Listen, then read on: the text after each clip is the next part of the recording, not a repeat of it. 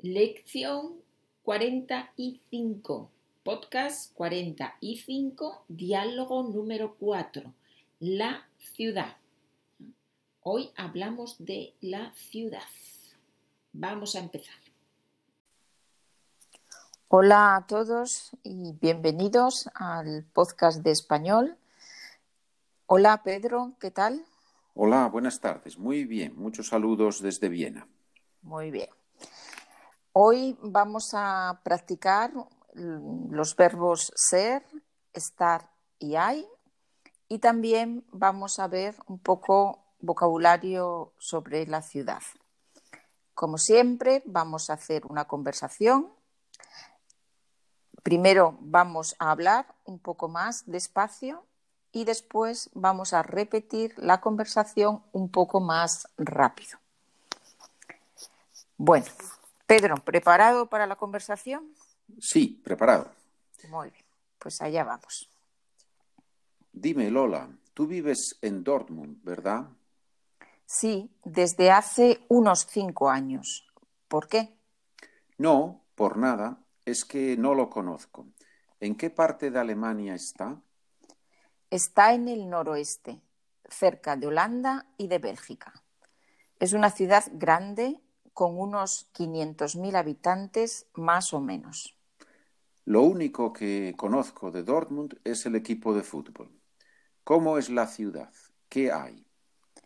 Bueno, además del estadio de fútbol, también hay varias iglesias antiguas, algunos teatros y museos. En el centro está la ópera y como en todas las ciudades grandes, hay muchas tiendas, bares, restaurantes.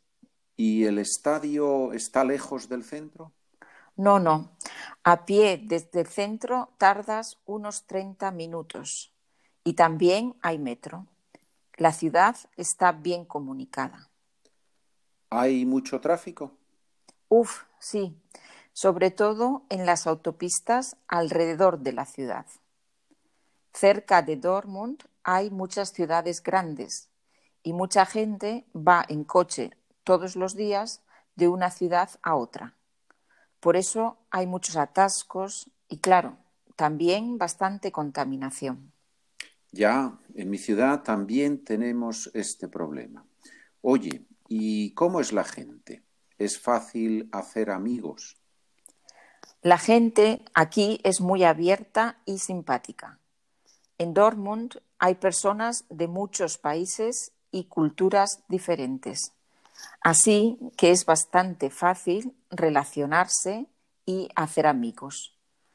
La gente es alegre y le gusta disfrutar de las actividades que hay en la ciudad. Mercados, festivales de música, fiestas.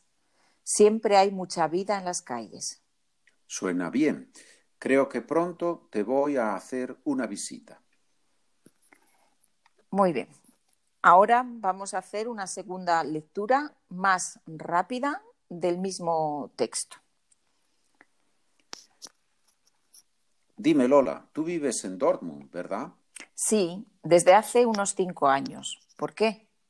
No, por nada. Es que no lo conozco. ¿En qué parte de Alemania está? Está en el noroeste, cerca de Holanda y de Bélgica. Es una ciudad grande, con unos 500.000 habitantes más o menos. Lo único que conozco de Dortmund es el equipo de fútbol. ¿Cómo es la ciudad? ¿Qué hay? Bueno, además del estadio de fútbol, también hay varias iglesias antiguas, algunos teatros y museos. En el centro está la ópera y como en todas las ciudades grandes hay muchas tiendas, bares, restaurantes. ¿Y el estadio está lejos del centro? No, no. A pie desde el centro tardas unos 30 minutos. Y también hay metro. La ciudad está bien comunicada. ¿Hay mucho tráfico? Uf, sí, sobre todo en las autopistas alrededor de la ciudad. Cerca de Dortmund hay muchas ciudades grandes y mucha gente va en coche todos los días de una ciudad a otra. Por eso hay muchos atascos y, claro, también bastante contaminación. Ya, en mi ciudad también tenemos este problema. Oye, ¿y, y cómo es la gente? ¿Es fácil hacer amigos? La gente aquí es muy abierta y simpática. En Dortmund hay personas de muchos países y culturas diferentes, así que es bastante fácil relacionarse y hacer amigos. La gente es alegre y le gusta disfrutar de las actividades que hay en la ciudad. Mercados, festivales de música, fiestas. Siempre hay mucha vida en las calles. Suena bien. Creo que pronto te voy a hacer una visita. Por último, vamos a ver algunos aspectos del vocabulario. Pedro me va a hacer algunas preguntas. Muy bien. Sí, una pregunta. ¿Qué significa mm, equipo? El equipo de fútbol. ¿Qué es el equipo? El equipo es el conjunto de los jugadores que, que, juegan al fútbol. Son todos los jugadores. Por ejemplo, un equipo de fútbol tiene creo, no estoy muy segura, creo que tiene 12 jugadores. 11. 11, 11, perdón, perdón, 11 jugadores. ¿no? Todos los jugadores juntos son el equipo de fútbol. Hay equipo de fútbol o de otros deportes también. Muy bien. Y mm, otra pregunta, otra pregunta. ¿Qué significa que está lejos del centro? Lejos del centro significa que necesitas un poco de tiempo para llegar, no está cerca, es lo contrario de cerca. Lejos es algo que está a una distancia un poco más larga, no está cerca, necesitas más tiempo, hay más distancia. Ajá, muy bien. Y mm, tú dices que se va a pie desde el centro. ¿Qué es ir a pie? Ir a pie significa ir caminando, ir andando. Significa que no utilizas un medio de transporte, no vas en coche, no vas en autobús, sino que vas a pie, caminando de un sitio a otro. Muy bien. ¿Y qué significa la palabra tráfico? Tráfico, creo que lo conocemos todos el tráfico. Significa muchos coches juntos en la carretera. Cuando hay muchos coches, ¿no? hay mucho tráfico. Pasa en todas las grandes ciudades y, bueno, también en, pequeñas, ¿no? Muchos coches significa, mucho tráfico significa muchos coches. ¿Y hay una conexión entre tráfico y atascos?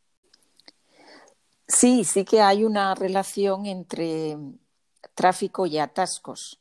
Cuando hay mucho tráfico, muchos coches, se producen atascos. Eso significa que los coches no pueden circular normalmente, a veces están parados, por ejemplo, a la entrada o la salida de una ciudad. También en las autopistas, ¿no? muchas veces hay muchos coches, mucho tráfico y eso produce atascos. Estupendo. Oye, y una última pregunta. Al final de la conversación eh, aparece la expresión disfrutar de las actividades. ¿Qué significa disfrutar? Disfrutar significa mm, pasarlo bien, significa que algo te gusta. Cuando haces una actividad, por ejemplo, vas al cine o vas a una fiesta, y te lo pasas bien, te gusta, disfrutas de la fiesta. También se puede usar, por ejemplo, con las vacaciones, disfrutar de las vacaciones, tener unas buenas vacaciones, disfrutar de. Perfecto, muy bien. Muchas gracias, María. De nada. Esta era la última pregunta, ¿no?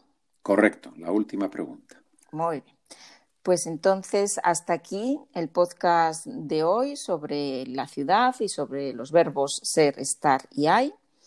Como siempre, si alguien quiere comentarnos algo, puede escribir un email a charla con María o charla con Pedro gmail.com y nos vemos o nos escuchamos en el próximo podcast. Adiós. Adiós a todos.